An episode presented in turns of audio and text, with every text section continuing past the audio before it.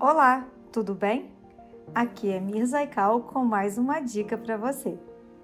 Hoje estou aqui para falar sobre o exame de urina 1, também conhecido como elementos anormais no sedimento, o famoso EAS. O exame de urina ele é muito útil porque apesar de parecer um exame bobo, ele vai também avaliar a função do seu rim, como que está a sua urina, se você está com uma infecção ou não está.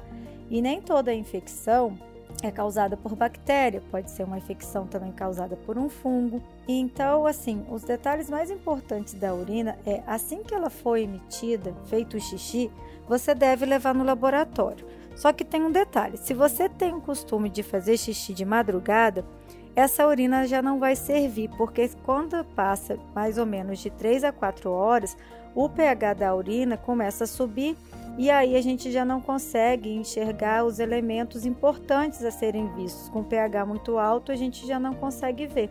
A urina deve pelo menos ficar 4 horas retidas na bexiga.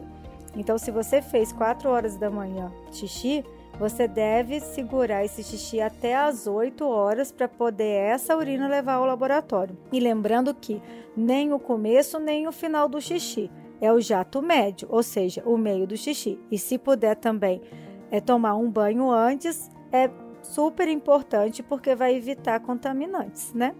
Essa é minha super dica de hoje. Até a próxima.